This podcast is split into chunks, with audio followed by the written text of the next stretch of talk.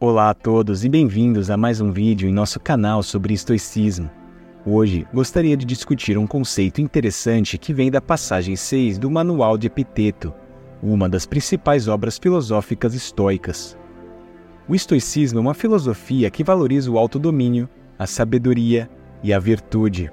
E hoje vamos falar sobre a questão do orgulho e em quais coisas devemos nos orgulhar. Todos nós nos orgulhamos de algo em nossa vida seja de nossa aparência, de nossas conquistas ou até mesmo das pessoas com quem nos relacionamos. Mas o que realmente significa ter orgulho? E qual é o tipo de orgulho que deve ser cultivado? A passagem 6 do Manual de Epiteto aborda essa questão de uma maneira muito lúcida. Epiteto nos lembra que não devemos nos orgulhar de algo que não é verdadeiramente nosso. Ele nos dá o exemplo de um belo cavalo.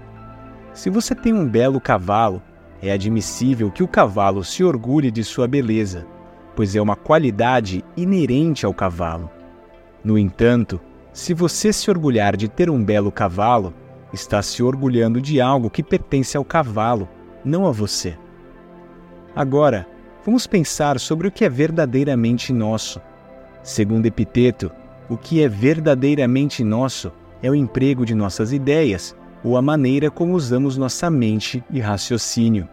Quando empregamos nossas ideias de forma virtuosa e de acordo com a natureza, temos um motivo legítimo para nos orgulhar, pois estamos cultivando um bem que é verdadeiramente nosso. Isso é especialmente importante em uma época como a nossa, onde muitas pessoas buscam validação externa e se orgulham de coisas efêmeras. Devemos lembrar que a verdadeira fonte de orgulho deve vir de nosso caráter e de nossas ações. Devemos nos orgulhar de como pensamos, como agimos e como vivemos de acordo com princípios éticos e virtuosos. Em resumo, o estoicismo nos ensina que devemos nos orgulhar de nossas próprias conquistas intelectuais e morais, e não das coisas externas que não são verdadeiramente nossas.